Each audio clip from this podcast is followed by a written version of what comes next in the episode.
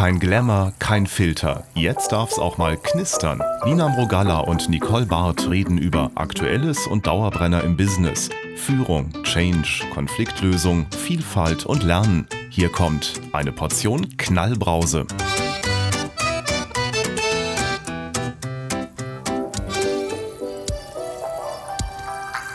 Hallo Nina. Hallo Nicole. Du, heute würde ich mir gerne mal die Zeit nehmen, mit dir auf unsere Themen, die wir aktuell so bearbeiten, draufzuschauen. Wie ist da so der Stand der Dinge? Was hat sich verändert? Ähm, erlebst du überhaupt eine Veränderung oder ist alles Business as usual? Oder wie sieht das bei dir so aus? Mhm. Nee, es ist äh, nicht wirklich normales Geschäft, weil die, weil, für, weil die Zeit für Führungskräfte nach wie vor extrem anstrengend ist. Mhm. Und äh, Führungsrollen aus meiner Beobachtung sich sehr stark verschoben haben. Wir haben ja schon mal über das Thema digitale Souveränität gesprochen. Das ja. ist ja so eine Facette. Ähm, und Souveränität ist das eine. Aber ähm, Führung und Kontakt halten mit Mitarbeitern auf Distanz oder in, die, in, in digitalen Formaten ist ja nochmal eine ganz andere Facette. Und das wäre aus meiner Sicht ein Thema, wo ich ganz gern mit dir einsteigen würde. Also nicht, gar nicht das gesamte Thema Führung auf Distanz, aber explizit, und das höre ich so oft und das beobachte ich so oft, wie schaffe ich es eigentlich, Kontakt zu halten, in Kontakt zu bleiben? Wie bekomme ich mit, was mein Mitarbeiter so tut, meiner Mitarbeiterin mhm. und vor allem, wie es ihm geht? Mhm. Also das Thema Mitarbeitergespräche, ist es das? Hm, das ist die Frage, wie wir Mitarbeitergespräch mhm. definieren. Also ich wäre nicht bei, wie übersetze ich das alljährliche Leistungsbeurteilungs- und Bewertungsgespräch in ein digitales Format. Dabei bin ich nicht, weil ich da eh der Meinung bin, dass sich da zunimmt, oder ich beobachte, dass sich da schon mhm. neue Formate entwickeln. Ja. Und dieses jährliche Gespräch und Jahreszielvereinbarung ist ja eh ein Thema, was gerade schon sich von hinten sehr stark überrollt mit mhm. eher kurzen Formaten. Deswegen würde ich es eher Mitarbeiterdialog nennen. Ja. Ich bin gar nicht bei Bewertung, sondern ich bin eher bei, mh, hm, wie, wie schaffe ich eine gewisse Systematik, mhm. mit der ich kur eher kurz und eher regelmäßig und eher in Routinen mhm. So einen Pulscheck mache mit meinem Mitarbeiter und gucke, wie geht's dem und vielleicht bekomme ich ja auch ein Feedback. Ja. ja. Also was ich daran ganz spannend finde, ich würde das gar nicht so äh, nur auf die, dieses digitale Format reduzieren, mhm. weil ich glaube, dass, wie du gerade schon beschrieben hast, ähm, das ist auch was, was ich wahrnehme, dass es einen Wandel gibt äh, in der Art und Weise, wie ich mit Mitarbeitern in Kontakt gehe, wie ich in Gespräch komme, wie ich ähm, ja auch eine emotionale Bindung herstelle, dass sich Führungskräfte schon bewusst sind, dass es wichtig ist, eine Beziehungsebene zu pflegen und dass es weit mehr gibt als äh, ja Ziele formulieren und Leistungsbewertungssysteme und so weiter, sondern wirklich zu überlegen, wie motiviere ich Mitarbeiter, wie baue ich gute Beziehungen auf, wie stärke ich das Team auf allen möglichen Ebenen. Ja, ich würde es noch ergänzen mit, wie finde ich heraus, was mein Mitarbeiter, meine Mitarbeiterin gerade interessiert, mhm. wo sie ihre Möglichkeiten hat, was sich verschoben hat, was für sie Sinn ergibt. Also es gibt ja eine ganz große Purpose-Diskussion. Ja. Jedes Unternehmen sucht nach wie vor noch mehr seinen Sinn als bisher. Ähm, oder auch gern übersetzt mit dem Zweck. Ja. Und das muss ich ja ein Stück weit übersetzen als Führungskraft. Also was ist eigentlich der, was ist eigentlich das Spektrum für meinen Mitarbeiter, für mein Team, für meine Mitarbeiterin? Wo sie sich wiederfinden, mhm. woran sie Lust haben zu arbeiten und was mhm. natürlich aufs große Ganze einzahlt. Ähm, lass uns mal konkret einsteigen. Wir haben ja. ja. eine Sache entwickelt oder haben ein bisschen hin und her überlegt, ganz konkret auch aus einer Anfrage heraus und haben aus meiner Sicht was ganz Cooles entwickelt, nämlich so ein Canvas. Ja. Ähm, ich weiß nicht, also ich kann ja noch mal kurz sagen, was mich mit dem Thema Canvas verbindet. Ich kenne das vom Ursprungsformat aus diesem Business Model. Ja, das ist, glaube ich, ja. weiß gar nicht, das war, glaube ich, so der erste mhm. Ansatz. Mhm. Ne? Dann hat sich das ja so weiterentwickelt in Richtung Team Canvas. Letztens habe ich das selber auch benutzt, äh, als ich äh, zurück bin in meinen zweiten Job oder mein Hauptjob als, als Kennenlern-Canvas. Da mhm. haben wir es genutzt, äh, um uns einfach gegenseitig virtuell vorzustellen. Das ja. war auch ganz interessant. Ähm, und jetzt haben wir es ja wirklich entworfen für einen Dialog, also für ein, für ein Format, wo ich quasi Textfelder habe, die so einzelne einfache Überschriften haben. Mhm womit ich ins Gespräch komme. Ja. Ja. Und ähm, das Spannende daran ist, dass ähm, ich praktisch meine Vorlage in verschiedenen Größen auch habe. Also ich kann wirklich auf die Metaplanwand zurückgreifen oder aufs Flipchart äh, oder aber auch auf einen DIN A2-Bogen, den ich auf dem Tisch liegen habe. Oder aber natürlich auch das digitale Format wählen und dann entsprechend eine Vorlage habe, die ich dann in einem Zoom-Call oder Teams-Sitzung, wie auch immer, nutzen kann und äh, da einfach einen schönen Leitfaden auch habe. Wie viele Felder hatten das Canvas, was du jetzt gerade aufgebaut hast? Na, jetzt überrumpelst du mich, aber ich Sechs, überlege, sieben Stück war's? ja, also mehr auf sowas, keinen ne? Fall. Ja. Genau, genau, mit einem Check-in, einem Check-out, ähm, wo es ähm, Überschriften gibt, ähm, wo der Mitarbeiter sich entsprechend auch im Vorfeld vorbereiten kann. Er bekommt praktisch so ein Blanko-Format ähm, zugesendet, wo es um Themen geht wie Rückmeldungen, um Themen wie Perspektiven, äh, wie geht's dem Team, solche Dinge. Also sehr grobe Überschriften, die einfach nur einen gewissen Leitfaden vorgeben, aber sonst wirklich sehr viel Raum auch lassen. Und die Idee ist ja letzten Endes im Idealfall, stehen wir zusammen am Flipchart Mhm. oder sind halt im Call oder wie auch immer. Aber es gibt halt ein, es gibt ein gemeinsames Blanko-Dokument, auf das wir schauen. Mhm. Jeder hat einen Satz Post-its Ja. und notiert seine Gedanken dazu. Mhm. Und damit ist das quasi auch das, wie ich das visualisiere letzten Endes. Ja. Also es geht nicht so, dass wenn du jetzt die Mitarbeiterin wär, wärst, dass du es mir erzählst und ich würde es dann notieren und ich gebe dir hinterher ein ausge, ausgeschriebenes ähm, am PC sauber aufbereitetes Formular, sondern es ist, entsteht live und die Dokumentation entsteht auch live. Das Genau. ist die Idee dahinter. Ne? Das ist die Idee. Vor allen Dingen auch dieses Aufbrechen von so Strukturen. Äh, Wir sitzen am Schreibtisch, der ist so zwischen uns. Oder ich sitze womöglich noch am Rechner und tippe da alles ein, während wir uns persönlich gegenüber sitzen. Sondern wirklich dieses Format aufzubrechen, vielleicht auch davor zu stehen, gemeinsam miteinander aktiv äh, das zu gestalten. Und ähm, das ist ja erstmal schon auch ein ganz anderes Setting. Und ähm, das erzeugt ja auch Aufmerksamkeit bei, beim Mitarbeiter, was erstmal interessant ist. Was passiert denn da? Aufmerksamkeit auf der einen Seite und auf der anderen Seite aber auch Unvorhersehbarkeit. Ja, vielleicht auch ähm, gewisse Ängste, die das Ja. auslöst, weil das ist erstmal ein Schritt raus aus der Komfortzone, ne? so wie ich es gewohnt bin. Auch für so eine Führungskraft, die vielleicht gewohnt ist, in so einem Bogen Fragen für Fragen abzuarbeiten und auf einmal ja, überlege ich im Vorfeld vielleicht, was interessiert mich, was möchte ich fragen, ähm, wie will ich eine Beziehung aufbauen zum Mitarbeiter, was für Fragen auch jenseits der Standards interessieren mich. Ich finde zum Beispiel die Frage, was hat dir in den letzten Monaten besonders viel Spaß gemacht, total interessant. Das wollte ich wissen von meinem Mitarbeiter. Was aber in manchen Kontexten eher ungewohnt ist, nach dem Ja. Spaß zu arbeiten, zu fragen. Also ich finde es gut, die Frage. Ja, Was ich mir, was mir gerade noch so einfällt, ist, mh, ich kenne viele Unternehmen, die sich wahnsinnig Mühe gegeben haben, gute Mitarbeitergespräche einzuführen. mhm. Mit so ähm, wirklich User Guides, wo seitenweise beschrieben ist, wie es funktioniert, mit Hilfestellung, weil ich natürlich auch je nachdem, was ich für eine berufliche Prägung habe, ist Sprache vielleicht nicht unbedingt das, womit ich gerne adtiere. Mhm. Vielleicht ist es halt eher, wenn es gerade technische Berufe sind, eine Kompetenz, die mh, genau, ich programmiere vielleicht lieber oder irgendwas anderes, aber ich formuliere vielleicht nicht so gerne. So, und das mache ich bisher, habe ich das dann gelernt, wenn ich jetzt ein Teamleiter bin, vielleicht im technischen Bereich. Ich mache das einmal im Jahr, ich bereite mich vor, ich weiß, was das für ein Wahnsinnsaufwand ist für Ja. Führungskräfte, diese Gespräche vorzubereiten. Und jetzt ist ja die Idee, dass diese Gespräche noch öfter stattfinden.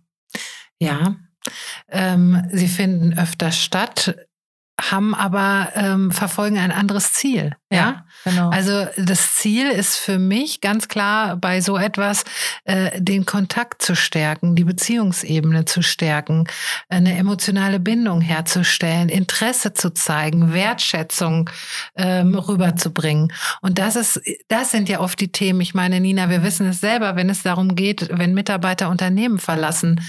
Äh, das ist ganz selten das Thema Geld. ähm, das wird immer so hoch aufgehangen, aber das ist es in der Regel überhaupt nicht. Und äh, wenn ich mal so für mich rekapituliere, äh, fällt immer das Wort Wertschätzung, fällt immer das Wort Anerkennung, ähm, Interesse an der Person ja, zum Thema. Mhm. Ja, genau. Die Beziehungen im Team, äh, den Sinn, da sind wir auch wieder, den Sinn zu, zu sehen in der Arbeit, die ich leiste. Und da habe ich natürlich mit so einem Mitarbeiterdialog ein ganz ähm, tolles Instrument an der Hand, weil es einfach viel flexibler ist, mir viel mehr Freiraum gibt und ich einfach den Mitarbeiter ganz anders abholen kann als in so einem starren Instrument. Ja, das ist halt ein, es ist eine Kommunikationsunterstützung, mhm. um in den Dialog zu gehen. Ja. Es ist keine ähm, kontinuierliche Bewertung von Leistung. So.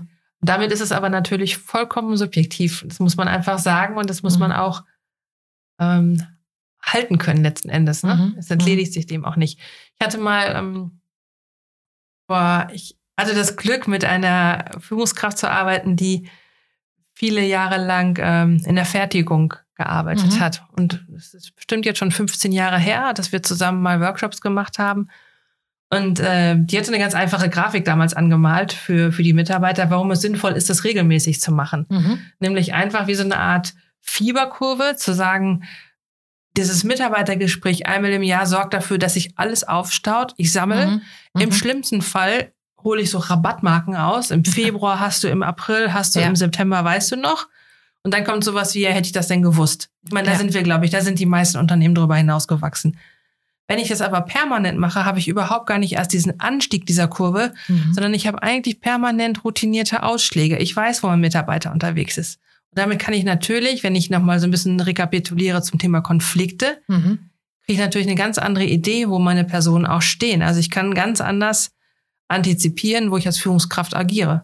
Ja. Aber es ist natürlich aufwendiger. Ne? Es ist nicht so, dass ich das einmal im Jahr durchorganisiere, einmal im Jahr dieses aufwendige Gespräch habe mhm. und dann ist Ruhe, mhm. sondern es ist etwas permanent, was ich mache. Ich mhm. glaube aber auch, und so erlebe ich das bei Kunden, die dann sagen, oh Gott, und dann regelmäßig, oh Jemini, da ist die Begeisterung erst nicht groß.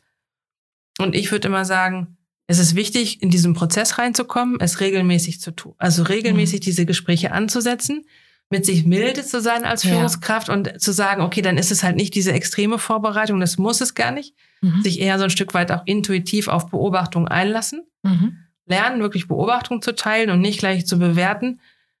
Und ähm, dann über die Routine Qualität in den Prozess ja. zu kommen. Also für sich selber zu sagen, es ist okay, wenn das erste Gespräch nicht so, nicht so richtig perfekt mhm. gelaufen ist, mein Mitarbeiter wird mich nicht für eine schlechte Führungskraft Nein. halten danach. Nein. Ich selber muss auch nicht an mir zweifeln, sondern mhm. die Qualität kommt mit der Häufigkeit der Prozesse. Genau.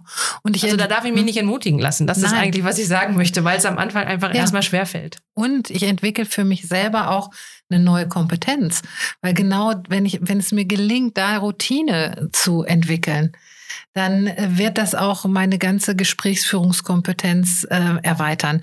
Und das, was du gerade gesagt hast, ich finde das so wichtig, dass man frühzeitig erkennt, wenn Dinge irgendwo in die falsche Richtung laufen und man immer im Gespräch ist und ähm, ja einfach auch einen Ort und eine Zeit hat dafür. Weil dieses Informelle, wo Führungskräfte oft sagen, ja, wir, wir treffen uns ja auch zwischendurch auf einen Kaffee und quatschen mal und so weiter. Dort das ist was anderes. Ja, genau. Dort kommen diese Themen nämlich nicht hoch. Da redet man vielleicht darüber, wo man am letzten Wochenende wandern war. Aber wenn wirklich irgendwo was in die falsche Richtung läuft, dann braucht es einen, einen geschützten Rahmen auch, wo man das kommunizieren kann. Und ähm, wenn ich einfach mich als Führungskraft auch sowas, auch auf sowas einlassen kann, mache ich ja auch meinen Mitarbeitern deutlich, ja, ich bin, ich bin an dir interessiert. Ich, ähm, äh, ich sehe dich ganzheitlich. Ja? ja, wir sind heute auch anders unterwegs und die Mitarbeiter sind auch anders unterwegs.